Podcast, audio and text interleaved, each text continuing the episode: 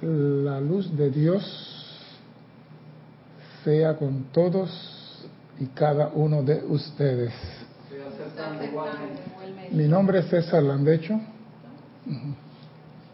y vamos a continuar con nuestra serie Tu responsabilidad por el uso de la vida con un tema que tiene que ver con todos y cada uno de nosotros. Primeramente quiero recordarles a nuestros hermanos y hermanas que nos ven a través de Serapis Bay Televisión en Canal 4 y me escuchan por Serapis Bay Radio, que hay un sitio chat para que usted participe en esta actividad por Skype. Su nombre, Serapis Bay Radio. Haga su pregunta, comentario sobre el tema de hoy. Si hay una pregunta aparte, César arroba serapisbay.com y Gonzalo nos lo hace llegar y le daremos la respuesta si está en alto alcance. Si no, iremos más arriba a buscarla. El ser humano, nosotros, por naturaleza y en nuestro ADN tenemos algo que no ha cambiado por miles de años y es echarle la culpa al otro de lo que sucede en nuestra vida. Me divorcié con tu mamá por culpa de ella o culpa de él no pude terminar mi estudio por culpa de los niños que nacieron cuando estaba estudiando. No conseguí el puesto en el trabajo porque el jefe se lo dio a fulano que sabe menos que yo. O sea, siempre el culpable es otro. Nosotros nunca hemos hecho nada malo, somos los únicos santos en el, en el planeta. El culpable es la maestra que me fracasó porque me tenía envidia porque mi papá tenía un carro más bonito que el, carro del esposo de ella. O sea que siempre buscamos algo con la cual echarle la culpa a otro. Y eso pasa en la oficina, en el trabajo, con los hijos, con la esposa, eh, donde quiera. En el tránsito se estrellan dos carros y los dos dicen, eres culpable. Ninguno ha dicho nunca, Señor, yo soy culpable del accidente. Se bajan diciendo a la policía del tránsito, no, que él no hizo, no, que él no. Y los dos comienzan a acusarse. Y me da risa. Y los maestros dicen, eso es algo normal en la humanidad. Escuche lo que dice el amado maestro ascendido Serapis Bey referente a eso. Y lo que dice el amado maestro ascendido San Germán también referiendo a eso. Porque podemos engañar a unos, mas no a todos dice el amado Maestro Ascendido Serapis Bey. Nos recuerda el júbilo que todos experimentamos al entrar en Shambhala a fin de año. Le recuerda la alegría cuando entran a Shambhala. Al tiempo que los maestros regresan a con, llegan con júbilo, risa y gratitud, porque llevaron su cosecha, hicieron sus planes para el próximo año y están felices. Los chelas que son no ascendidos que han sido quemados por las disciplinas debido a que no lo lograron, viven con una conciencia distinta de lo que salen de Chambala y regresan a Luxor.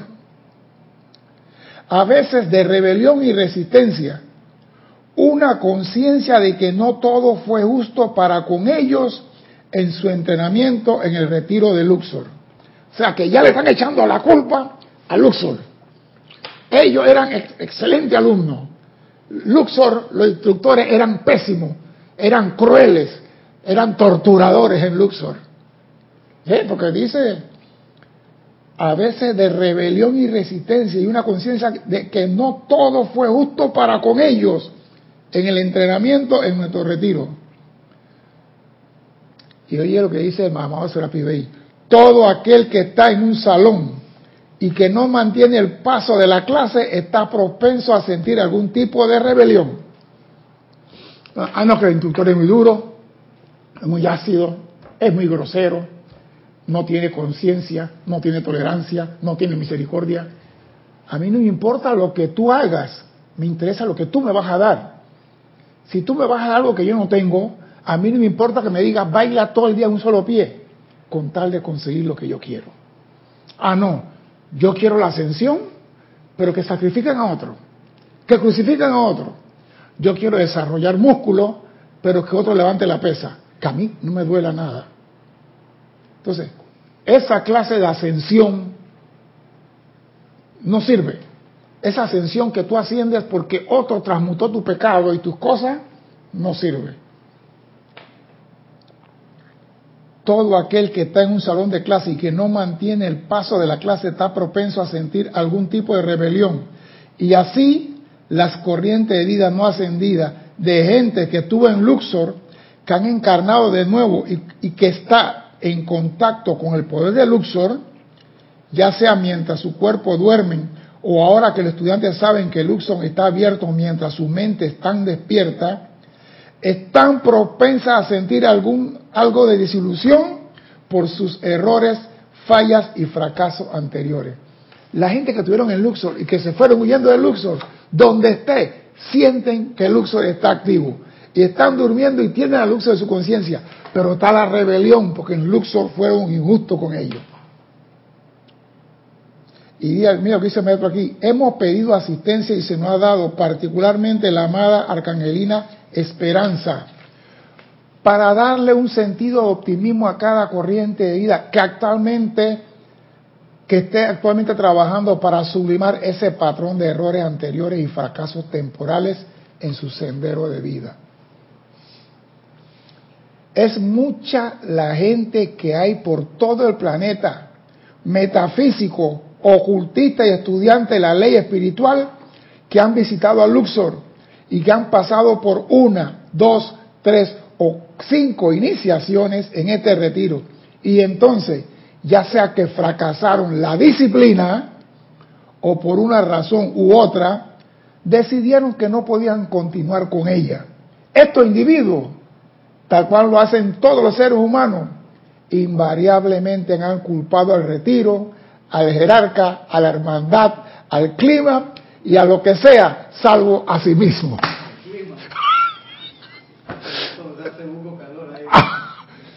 Siempre le echamos la culpa a otro. Nunca decimos, mira, yo me acuerdo una vez, yo tenía una, una, una cosa que hacer en Panamá a las 4 de la tarde. Una chica. Una cosa que hacer, qué chica. Eh, él, es brujo.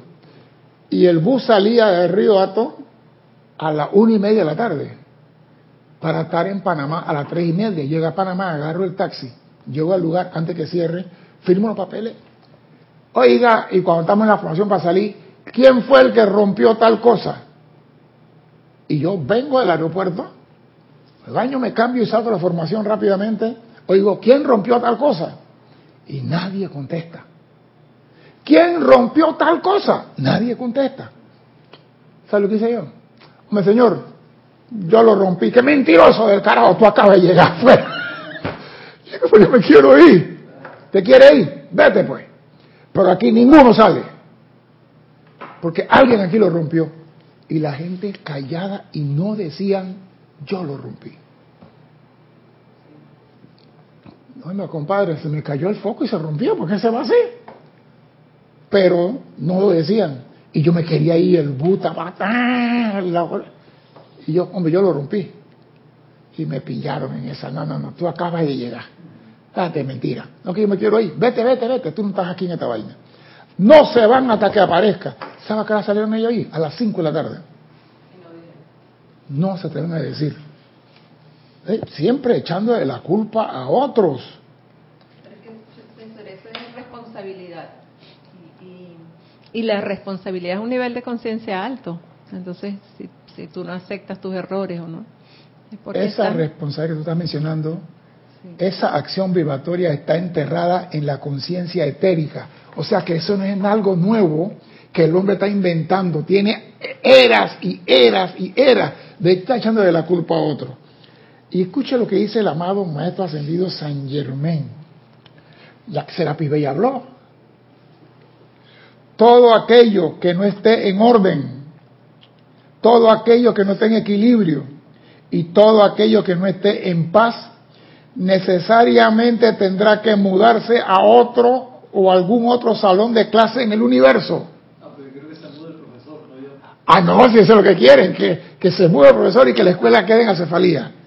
Todo aquello que no esté en orden, equilibrio y paz, necesariamente tendrá que mudarse a algún otro salón de clase en el universo. Oye, la parte bonita ahora. Y dilucidar su propio entendimiento de esta ley de alguna otra manera de lo que será la expresión de la vida futura en la Tierra. O sea, ¿tú crees que esto es al revés? Tú lo quieres a tu manera, Francinatra. Vete a otro planeta y allá hazlo a tu manera. Pero aquí la Tierra lo que se va a hacer, se va a hacer y se va a hacer ya. No, no sirve echarle la culpa al vecino. No, que la vecina me miró mal. No, tú acepta tu responsabilidad. Pero ¿qué pasa? Cuando tú comienzas a echarle la culpa a otro, entonces ¿a quién llamas? Amado San Germán, te invoco, transmuta, consume y disuelve. Amada Madre Lady Kuan ven, transmuta y consume y disuelve. Vienen los llamados. Óigase para esos hipócritas que hacen las cosas con la intención de llamar. Solo hay un pasaporte que te lleva a la presencia de estos grandes seres. El suficiente amor proyectado a tu propio yo divino. Eso te lleva a los maestros ascendidos. Y luego el amor proyectado a ellos, junto con la determinación de sacar de raíz toda la discordia y el egoísmo de la personalidad. Tú quieres que el maestro ascendido te asista. Ama tu presencia, ama a los maestros ascendidos y saca de raíz todo el egoísmo que hay en ti, en tu personalidad. Porque tú puedes decir, ah, no, que yo soy la Santa Paloma, yo no he hecho nada malo. Porque tú, me, tú puedes engañar, como te, te estaba explicando antes, tú puedes engañar a cualquiera persona aquí en la tierra. En la película Kill Bill estamos diciendo, el maestro Paimei, no le dio al instructor de, de Beatriz, a Bill, una técnica. Y, Bill era obediente, estudiante, y él no le dio esa técnica. Porque el maestro ve lo que está en el aura del alumno y dice, este no va a ser buen uso de esta técnica, y no se la dio. Pero cuando Beatriz llegó y quería esa técnica, la hizo caminar el desierto con la punta de la nariz. Para que tengan una idea cómo se puede hacer eso. Caminar el desierto en la punta de la nariz. Y cuando ella cumplió, entonces él le dio. Porque las cosas no se regalan. Cuando un individuo se decide lo suficientemente a servir únicamente al plan constructivo de vida, oído esto, disciplina a la perfección su naturaleza humana. ¿Tú quieres servir? Disciplina contigo. Disciplina a la perfección. Aquí la gente quiere ir al cielo, pero no quieren transmutar nada. Quieren desarrollar músculos, pero que Cristian levante la pesa. Que no me duela, doctor. Que no me duela el tríceps, ni el bíceps, ni ningún bíceps. Que nada me duela. Ah, pero quiero ascender. Las mujeres van a parir duele y vuelven a parir de nuevo. ¿Por qué lo hacen? Se olvidan. Dilo por... Porque nos olvidamos. Se olvidan de... Yo tengo otra teoría, pero... Dale, dime, dime. ¿Habla ahora? Acá viene un comentario de Carlos Velázquez de Cypress, California. Hipócrita. que la luz de Dios sea con todos y cada uno, hermanos. Igualmente, hermano. Estoy aceptando los resultados serían diferentes si en lugar de culpar expresara gratitud por el entrenamiento y asistencia para mi propio bien. Es menester cambiar de chip. Lo que pasa es que el ser humano todo me lo merezco. Yo no sé por qué me ponen a transmutar si Dios dijo todo tiene que ascender, llegó una hora. Todos tienen que ascender. ¿Para qué me ponen a transmutar y consumir si de todo modo voy a ascender? Abre, mami, tócalo. No se salva nada. en la silla. Pero digo, no, no, la ascensión ya es un hecho. Yo, yo, yo no tengo que preocuparme. Ya Jesús murió por mí. Ya Él transmutó todo mi pecado. porque yo tengo que volver a transmutar si eso está hecho? ¿Y por qué tú no dices, no voy a ensuciar más mi vestido? Porque tú dices, a partir de ahora voy a ser observador de mi forma de ser. Ah, no. Yo quiero seguir en la vida alegre y mañana ascender. Pero que me digan a mí, tengo que caminar el desierto descalzo a las 12 del día. Ah, eso que lo haga Jesús y San Germán y el Moria, yo no. Porque queremos todo gratis. queremos todo gratis. Y me gusta esto. Cuando un individuo se decide lo suficientemente a servir, oye esto, únicamente al plan constructivo de vida. No puede haber plan B, únicamente al plan constructivo de vida, disciplina a perfección su naturaleza humana, sin importarle cuán desagradable pueda resultar la tarea. Tiene un profesor grosero, tú no sirves, Nora, tú no haces nada bueno. Y Nora, me voy a ese salón porque ese profesor es cruel conmigo, no me ama. Voy a buscar uno que sea peace and love, discernimiento, tolerancia y amor. Dice el maestro ascendido Serapi Bey, mis discípulos atestiguan la disciplina de Luxor. Y muchos salen huyendo de Luxor por la misma disciplina. Entonces, ¿por qué unos se gradúan y otros no? ¿No te has preguntado por qué unos discípulos en Luxor se gradúan y otros salen huyendo? No tiene nada que ver con el profesor. Entonces, ¿con qué tiene que ver? Con la persona. ¿Y por qué maestros dicen, le echan la culpa invariablemente al retiro, al jerarca, a la hermandad, al clima y a lo que es salvo a sí mismo? A todo mundo le echan la culpa. Porque no son responsables. Por eso. Usted me está diciendo que el maestro ascendido Serapis aceptó en su retiro a personas irresponsables. El maestro es un irresponsable entonces. No. Ahí está. Es que son personas que que, no creo que perdón, el- son personas que marcan, que están cumpliendo, que son obedientes, que tú lo ves y dices, la Virgen María le queda corto, mira qué luz, cómo brilla de paz y amor. Y cuando le ponen la disciplina, le salen los buitres que tenés escondidos. Entonces no es el maestro. El maestro sabe que eso está ahí. El maestro dice, ustedes pueden venir con todas sus discordias y todas sus aflicciones. Y yo no le voy a decir ni bu, dice en este libro. Porque si le digo bu, todo va a salir volando de ustedes. El maestro sabe que eso está ahí. Pero dice, vamos a ver hasta dónde aguanta, vamos a ver si tiene la determinación. Porque no importa cuánta basura tú tengas encima, si tú estás dispuesto a lograr la ascensión, tú la vas a lograr. Tú puedes tener 500 toneladas de basura encima y usted dice, yo voy por eso. No me importa cuán desagradable sea o resulte la tarea, yo voy por eso. Tú lo logras. Tú no vas a llegar a un retiro, maestro. Vengo totalmente en blanco, mi aura está en blanco. El maestro dice, ¿qué carajo tienes aquí? Lárgate de aquí de mi retiro, fuera. Ah, pero maestro, vengo lleno de basura. No te preocupes, trabaja. Quiero verte trabajando la llama violeta, la llama la purificación. Quiero verte buscando la luz por dentro. Y cuando tú logras todos esos méritos, mañana cuando tú te paras, dice el maestro, se paró con sus propios pies. Nada más le di el entrenamiento para que él lo hiciera. Pero si tú llegas brillando, es como si tú fueras de que, ay, ya soy un sol, voy a parar al lado de él y vete a brillar. ¿Qué a decir Eli Beta? Oye, pendejo, vete para allá, ¿eh? Lejos, no hay nada. Alumbra allá. Yo estoy alumbrando aquí. No es que tenemos que ir a ningún retiro siendo santos. Tenemos que ir con nuestra basura y en el retiro aprender a limpiar. Los maestros ascendidos, a mí me encanta esto. Dice, luego automáticamente atrae así la atención de un maestro ascendido. Cuando tú sirves únicamente al plan de vida, sin importar cuál sea la disciplina que te van a poner, automáticamente atrae así la atención de un maestro ascendido, quien tomará nota de sus luchas y derramará sobre él valor, fortaleza y amor, sosteniéndolo hasta que sostenga el sentimiento de su contacto permanente con su propio yo divino interior. El maestro te ve y dice, ah, tiene basura, pero tiene la determinación, vamos a ayudarlo, vamos a darle valor, vamos a darle fortaleza, vamos a darle amor, vamos a sostenerlo hasta que él sostenga el contacto con su presencia adentro. No te dicen ni que, ay, dite con basura, lávala ahora, pendejo, pues, que lo haga. No, te van a dar instrumentos para que tú trabajes eso. Ah, pero ¿qué decimos? Maestro, quiero trabajarlo pero cero dolor, que no me duela. ¿Me vas a sacar la muela? Que no me duela. ¿Me va a poner inyección? Que no me duela. Que nada me duela.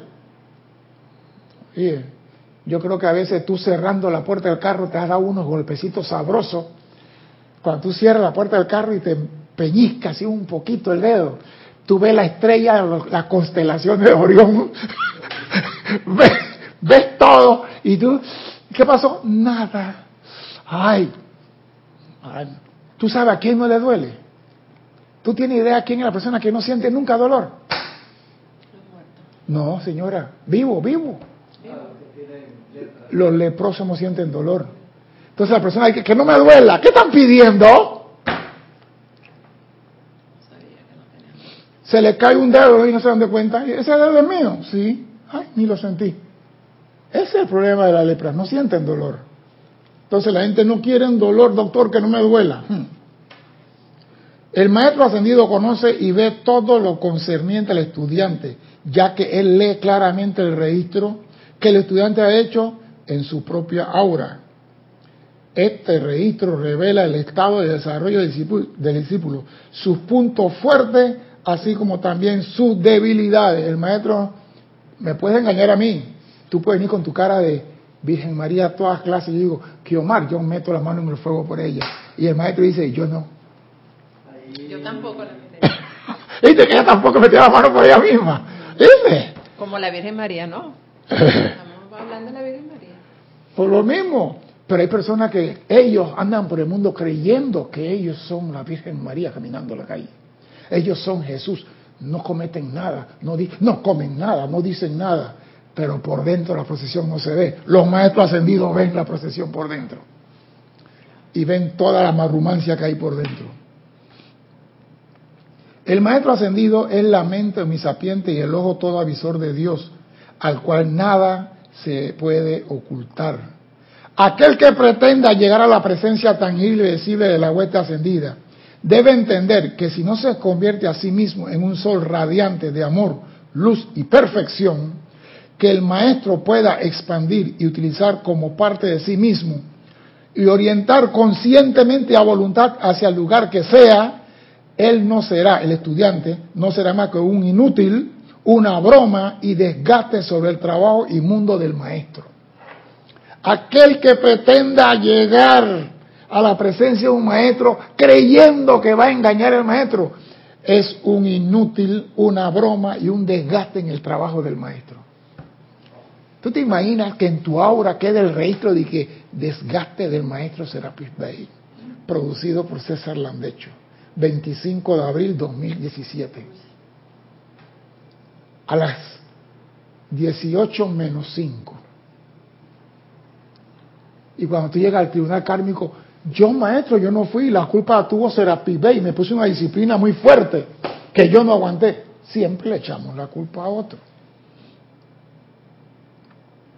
Si el estudiante no, eh, oye esto, si el estudiante no ha disciplinado su yo exterior o no tiene interés en hacerlo, como para tener su mente en calma, paz y amor en sus sentimientos y un cuerpo fuerte, pues entonces no es material de los maestros ascendidos puedan utilizar en el trabajo más que humano que ya de por sí realizan. Si el estudiante no ha disciplinado su yo exterior, uno mismo no se pone disciplina. La disciplina te la imponen. Pero dice si el estudiante... Su... No, es que... Mira, aquí dice, si el estudiante no ha disciplinado su yo exterior. Pero, igual te repito, ese disciplinado tiene que ser por un maestro que te guíe, que te oriente, diga que Omar por ahí no es, no es que tú vas a decir, me estoy disciplinando, ¿qué estás haciendo? Tomando sol hoy en la mañana. ¿Qué estás disciplinándome? Me estoy disciplinando tomando sol. Tomo sol de seis y media a siete y media. Es disciplina. ¿eh? Es disciplina. Pero eso ayuda a tu yo exterior. Lo broncea nada más. ¿Puedo decir algo? Dilo. Hay autodisciplina y disciplina de, Sí, pero autodisciplina es lo que el hombre quiebra rápidamente. Estoy en dieta, no como nada, pero pasé por la panadería y vi un cheesecake con una fresa en Entonces no hay autodisciplina. Pero dicen que sí. El ser humano no se, se, disciplina a sí mismo a menos que tenga un conocimiento, un control recibido y él se lo aplique después. Esa es la autodisciplina. A ti te enseñan cómo hacer, cómo marchar, por ejemplo. Y tú aprendes a marchar y tú puedes marchar sin que nadie te esté dando instrucciones a ti, porque ya lo aprendiste. A ti te enseñan a cocinar Tú puedes cocinar perfectamente sin que nadie esté encima de ti. Que Omar le echaste mucha cebolla. Que Omar le echaste... Porque ya tú aprendiste. Tú recibes la disciplina de alguien y tú la aplicas. Eso se llama autodisciplina. Pero alguien tiene que dártela. Y aquí el maestro dice, si el estudiante no ha disciplinado su yo externo, exterior, o no tiene interés en hacerlo, voy a la otra parte, no tiene interés en hacerlo, como para tener su mente en calma, paz y amor en sus sentimientos, cuando la mente de un ser humano está en calma. Dime, Nora, ¿cuándo tu mente está en calma? Nunca. ¿Por qué nunca? Tú tienes que dormir aunque sea Mientras eh, no me discipline, no la voy a tener en calma. No, lo que pasa es que la mente está en calma cinco minutos cada, cada hora. O sea, 55 anda como paseando por ahí y cinco minutos cogen receso.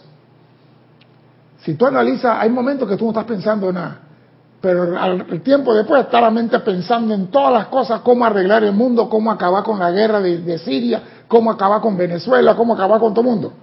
Y al rato queda en silencio. Esos son los cinco minutos que la mente está en paz. Y un cuerpo fuerte. ¿Ese cuerpo fuerte para qué? ¿Por qué un estudiante de algún necesita un cuerpo fuerte si todo es radiación?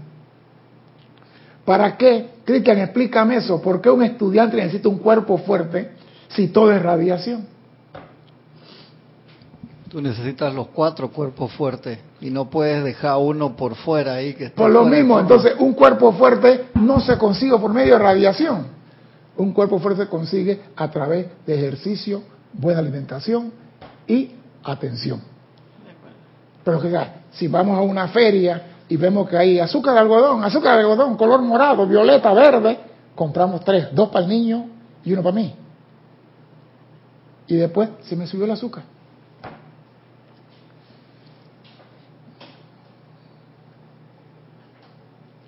Cuando el estudiante no cuenta con un vehículo fuerte, controlado y bien desarrollado, le es imposible cooperar con un maestro ascendido. Ya. Y esto, ¿sabes qué me acuerda a mí? Que la ley de la vida, lo voy a decir yo, César de hecho asumo, la ley de la vida siempre ha sido cruel la ley de la vida siempre ha sido cruel. ¿Sí? ¿Qué pasa en la selva? ¿Qué pasa en la selva con los animales? Los fuertes van adelante, los débiles se quedan atrás y sirven de alimento para los demás. Y es la naturaleza. Y podemos decir, pero qué cruel, dejaron al elefantito atrás porque estaba enfermo y se lo comieron los tigres, se lo comieron las hienas. Pero las fuertes avanzan, los débiles se quedan.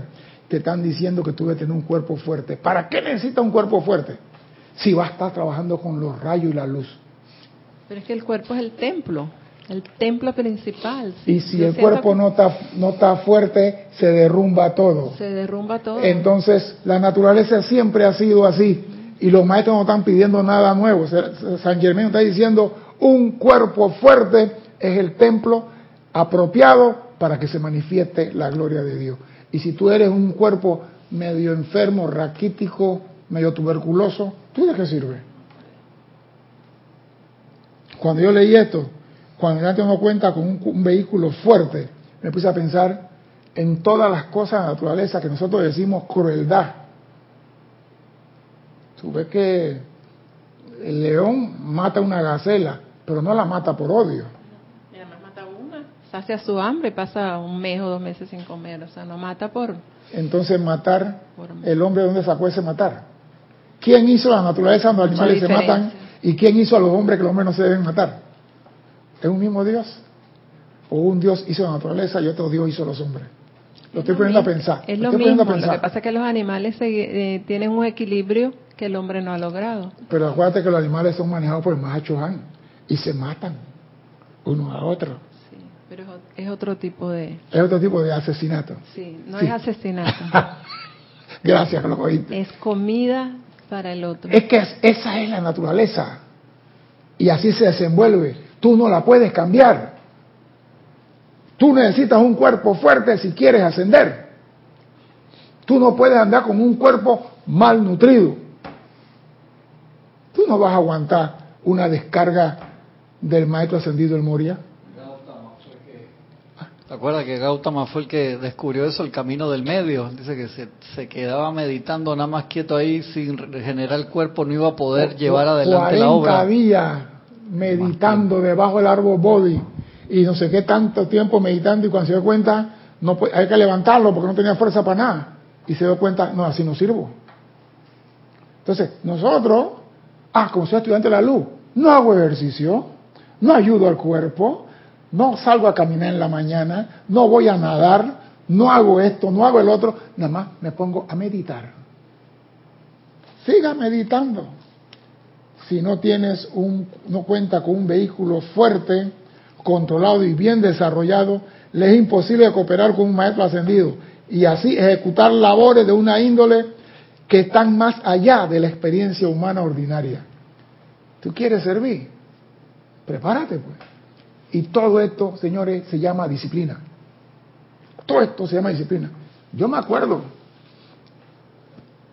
el instructor, bueno señores, vamos a sacar unas personas para ir al curso Hombre Rana. Ops.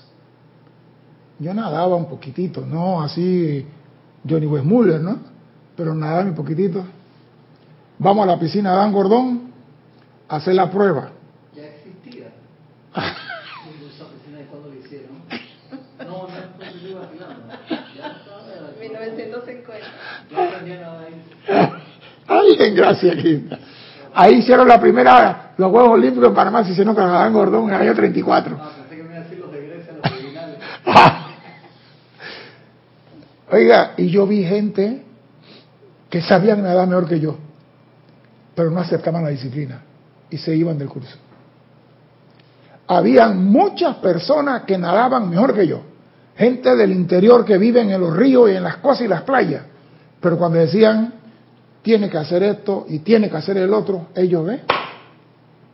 Yo decía, pero si este hombre viene donde está el Río Grande, ahí en, en Penonomé, el Río Grande, en la casa él está y se mete en el río todos los días, porque dice, me baño en el río, nado en el río. Y acá cuando tiene que estar en formación, tiene que flotar con una mano, levantar la mano derecha y flotar con los pies de una sola mano. Y, de, y ahí cuando ya los pies se fortalecían, aplaudir y flotar con los dos pies nada más. La gente no querían. Ah, no, no, yo no estoy para esto. Yo digo, él no quería el curso. ¿Por qué de 64 nada más nos grabamos 16? ¿Ah? ¿Por qué de 64 16? Y el general preguntó, ¿y toda esa gente dónde fueron? Y ya se fueron.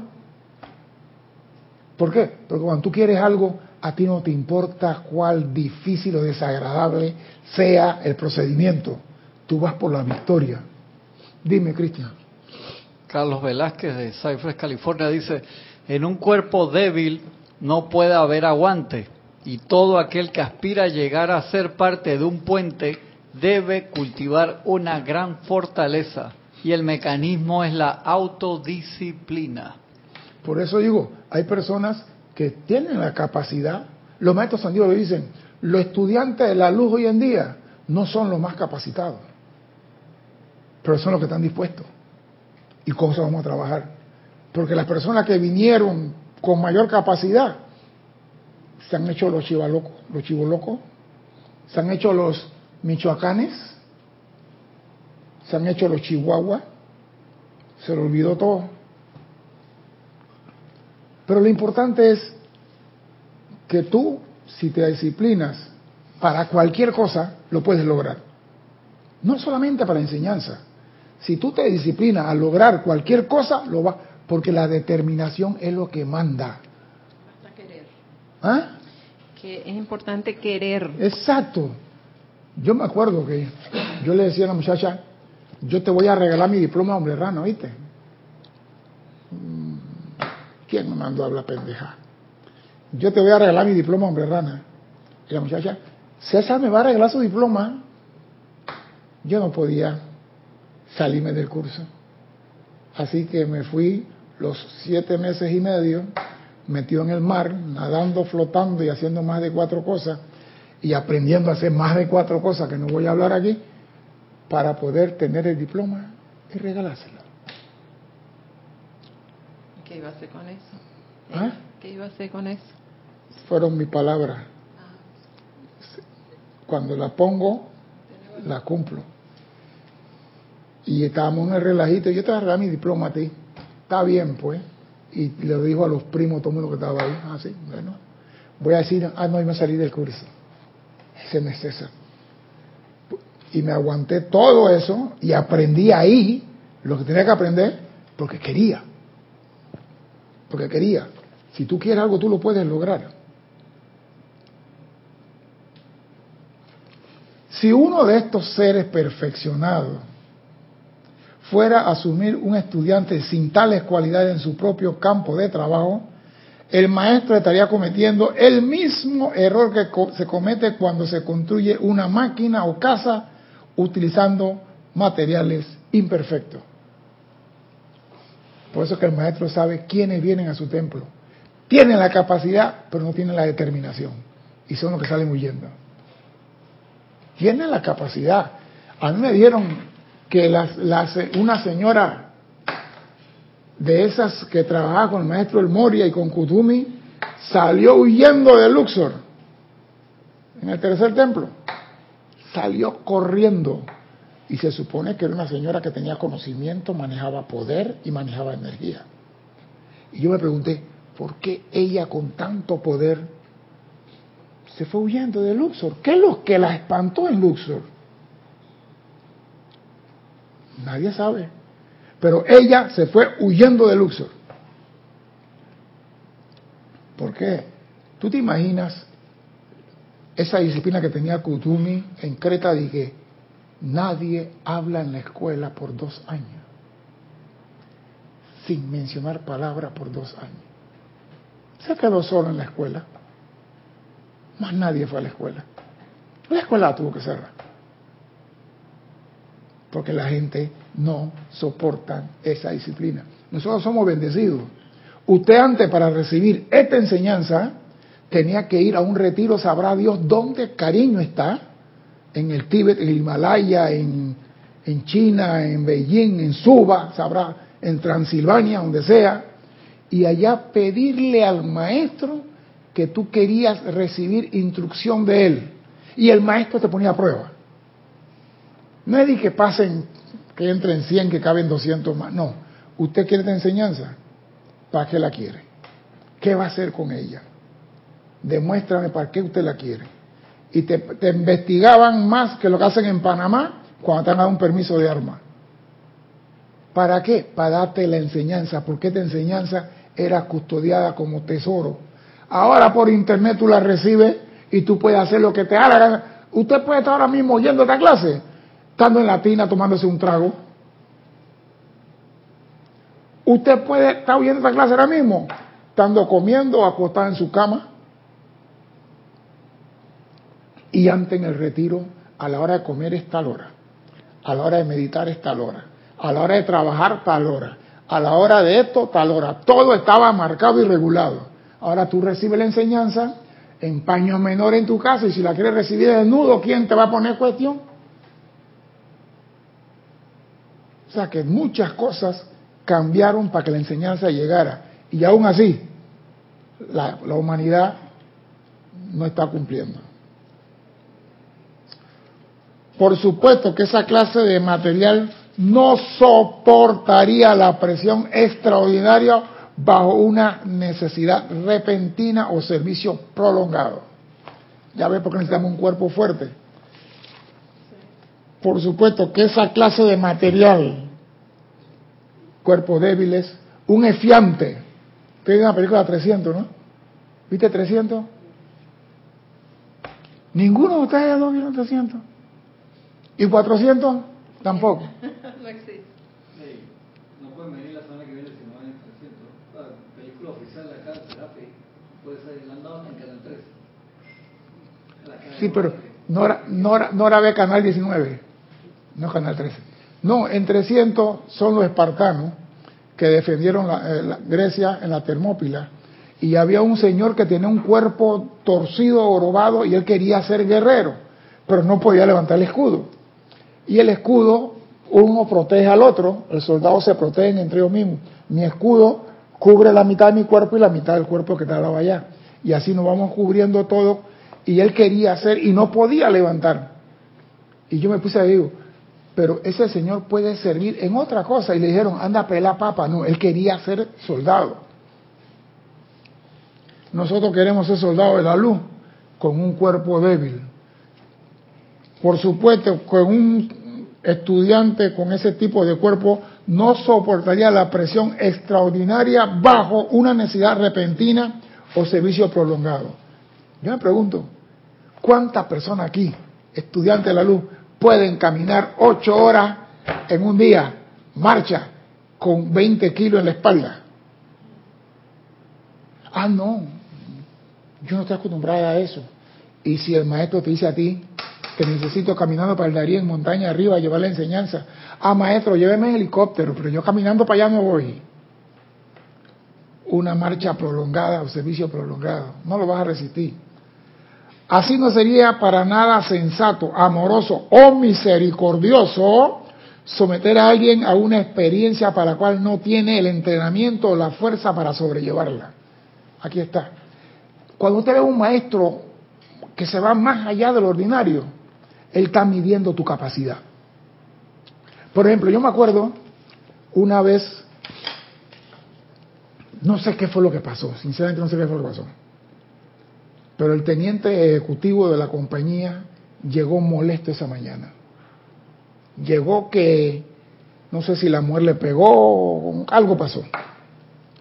Y estaba la compañía formada y estábamos en el antiguo cuartel central que quedaba en el barrio Chorrillo. Eso lo bombardearon para la invasión. Y está el puente de la América y un polígono de los gringos que se llama Farfán.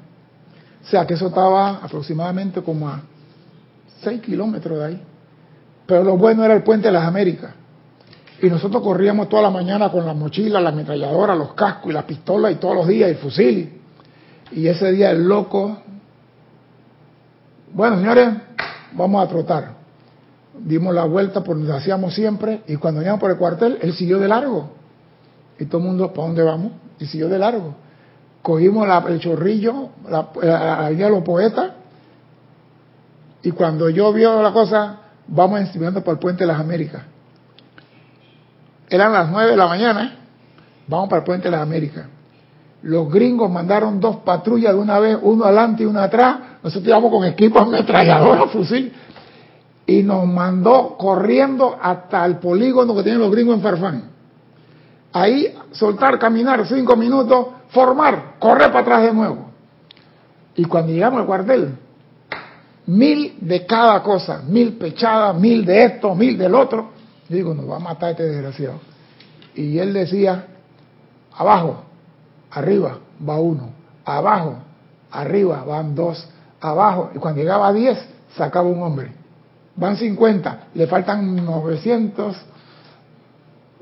cincuenta. Vamos a seguir y se fue ahí y pensamos, a él se va a cansar, se va a cansar. Van las mil. Al día siguiente la gente no puede mover los brazos. Y dice, ¿sabe por qué están buenos los brazos? Porque no hacen ejercicio, tan barrigones. Y todos éramos flaquitos, Cristian, tan barrigones, tan panzones. Así que mañana van mil más. Y puso la gente, que esa gente después hacían dos mil tranquilos, muertos la risa. Y dice, así los quiero. Pero él primero nos llevó, primero nos fue probando, tal, y fue aumentando, y fue probando nuestra capacidad. No es que llega como loco a tirar, fue probando. A nosotros nos prueban. Vamos a ver la disciplina de Nora. Nora esto, Nora el otro. Y tú ves que Nora respira, no dice nada, y mira para otro lado. Ya tú sabes que está molesta por dentro. Ella no ha dicho nada. Ay, su cara de Virgen María, Santa María, Madre de Dios. Pero tú sabes que la procesión va por... Uno sabe, uno no es pendejo. Y los maestros ascendidos que ven nuestra obra en un retiro, dice, este no está. Y te dejan hasta que tú mismo sales huyendo. Como dice aquí al principio que me gustó. todo aquel que está en un salón y que no mantiene el paso de la clase está propenso a sentir algún tipo de rebelión. Salen huyendo. ¿Ah? Es como frustración y como está frustrado se revela, ¿no? No, digo, hay de todo, pero pasa esto. Yo voy al curso de modistería, vamos a decir así. ¿De qué? Modistería, de sastrería, eso para hacer vestido, pues. Porque mi primo fue y mi primo hizo un vestido más elegante y yo por ahora, por envidia, voy al curso también, pero no me nace eso. Y cuando estoy en el curso, tengo que traer, ¿qué? Tijera y medir. Ah, ah a las tres semanas me falté a dos clases, me falté a tres clases. Cuando voy a ver, y el curso, no, hombre, el profesor no me enseña bien que, no digo que no quiero, el profesor no sirve, él me enseña bien. No, ese profesor es bien grosero y, y siempre le echo la culpa al otro, porque no me interesaba.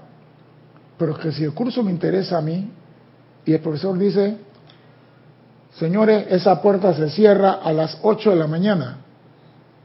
Yo soy el último a entrar aquí. Yo cierro esa puerta. Hay de aquel que se le ocurra abrir la puerta.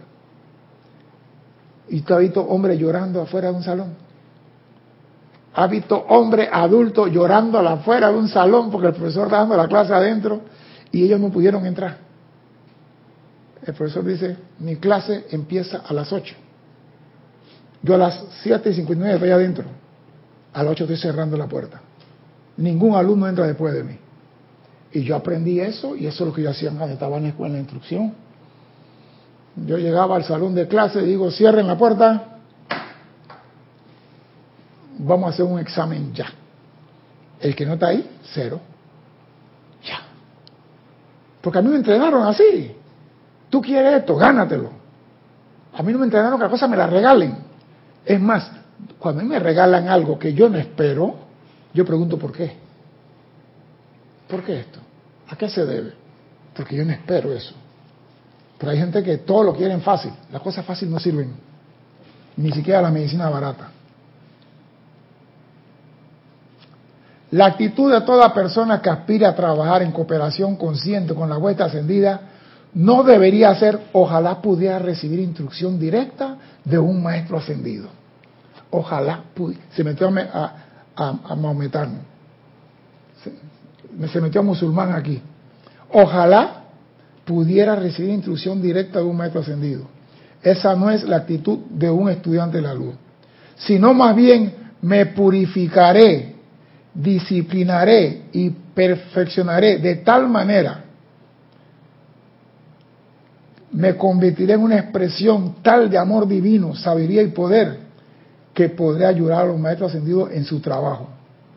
Me purificaré, disciplinaré y presionaré de tal manera, me convertiré en una expresión tal de amor divino y sabiduría y poder que podré ayudar a los maestros ascendidos. Entonces seré automáticamente atraído hacia ellos. Aquí, maestro, camina a través de mí, pero no cambies nada, no toques nada, no me quites marrumancia ¿Tú quieres que el maestro San Germán te visite? Aquí está. Me purificaré, disciplinaré, no sé qué vas a hacer con esa parte. Perfeccionaré de tal manera y me convertiré en una expresión tal de amor divino, sabiduría y poder que podré ayudarle a los maestros anteriores en su trabajo. Y como estoy dispuesto a servir, entonces seré automáticamente atraído hacia ellos.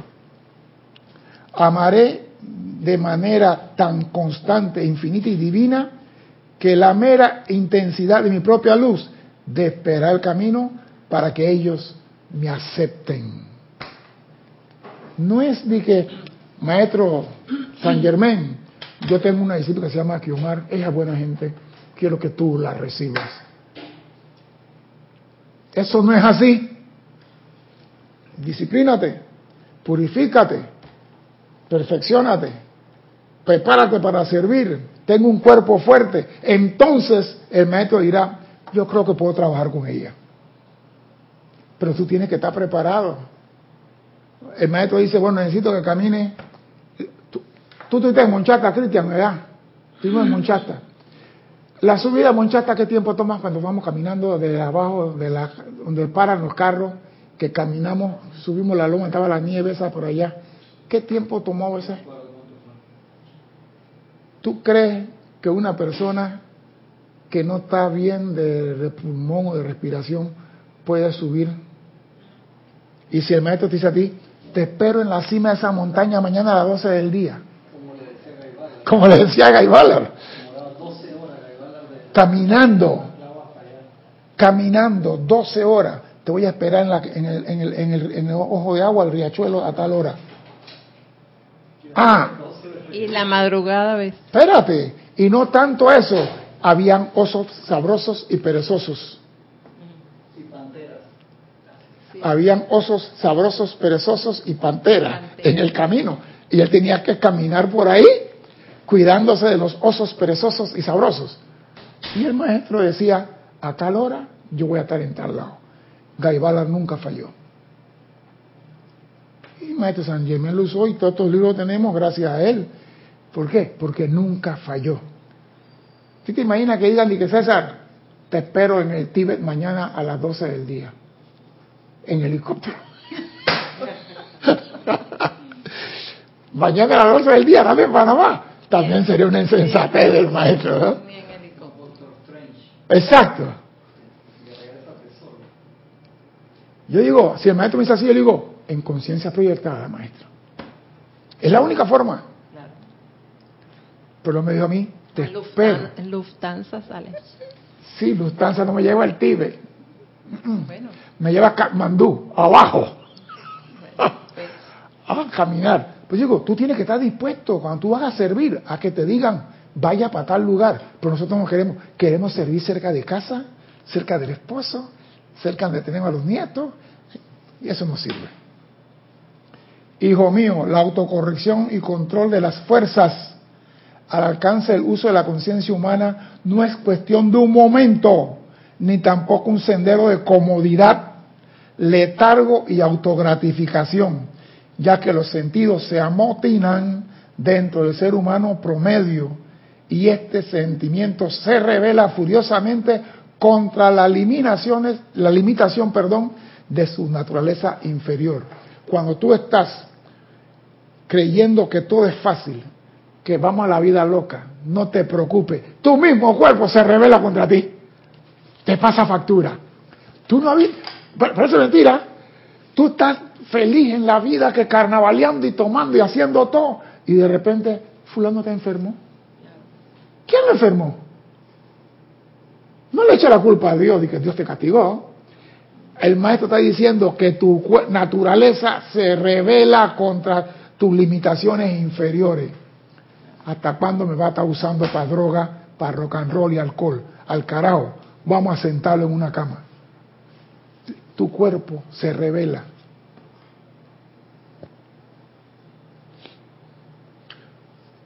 Y esa, esa, esa- ese alzamiento de tu vehículo interno es imperativo si es que habrá de gobernar apropiadamente estas fuerzas. Si tú quieres gobernar a la fuerza de verdad, decídete por una de las dos, gobernar la fuerza o seguir en la vida loca. Porque si sigues en la vida loca, te va a tirar al piso. Y estando en el piso, no puedes manejar fuerza. Te lo están diciendo clarito. No puedes manejar esta fuerza dentro de sí, especialmente en sus sentimientos, de manera que puedan ser utilizadas y actuar únicamente bajo el dominio consciente de la mente divina. Nosotros tenemos todo a nuestro alcance para ser perfectos. Tenemos la instrucción, tenemos la enseñanza, tenemos la disciplina, tenemos todos los maestros ascendidos, todos los arcángeles, todos los Elohim, tenemos todo. ¿Por qué no alcanzamos la perfección? ¿A qué se debe? Sí, esa es la pregunta. ¿A qué se debe que el ser humano promedio no alcanza la perfección? Porque siempre le echa la culpa a otro. El día que el ser humano se pare y diga, yo no voy a condenar a nadie por nada lo que pase en mi mundo, ese día da el primer paso en el sendero de la ascensión. Sí, porque la señora fue al médico y dice, El médico me dio una medicina que no sirvió, el médico es el culpable que estoy enfermo. Doña, ¿cómo es eso? Sí, yo fui con tal cosa y me dieron una medicina para tal cosa y me puso peor. Pero usted le explicó al doctor lo que usted tenía. Le habló con propiedad. ¿Por qué el doctor entendió que usted tenía otra cosa? Ah, bueno, estábamos hablando y yo le estaba hablando de tal cosa. Si baja el doctor, habla de lo que tienes que hablar en ese momento. No te ponga a hablar de Cristóbal Colón ni de Vasco de Balboa. Pero ¿quién es el culpable? El doctor. Siempre le echamos la culpa a otro. Y mientras le echemos la culpa al otro, ya te conocen en Luxor. Ya sabe quién eres. En tu registro etérico estás, que hace cinco mil años le estás echando la culpa a otro. Y por ende, tú eres un candidato en Luxor para salir huyendo. Ya te conocen. Hola, por aquí de nuevo, César. Dale, pasa pues. Entonces viene la apuesta en Luxor, ¿no? ¿Se acuerdan la apuesta? 15 días o 22 días. No, yo creo que esta vez se queda a 18. Yo creo que se queda a 20. Y ni siquiera 15 ni 20. A los, a los 10 ya sale huyendo de nuevo. Y dice, allá va. Pero desgraciadamente, para poder ascender, tienes que pasar por Luxor. Tú no llegas a Luxor para ascender. Tú tienes que ganarte la ascensión antes de llegar a Luxor. Luxor es el elevador nada más.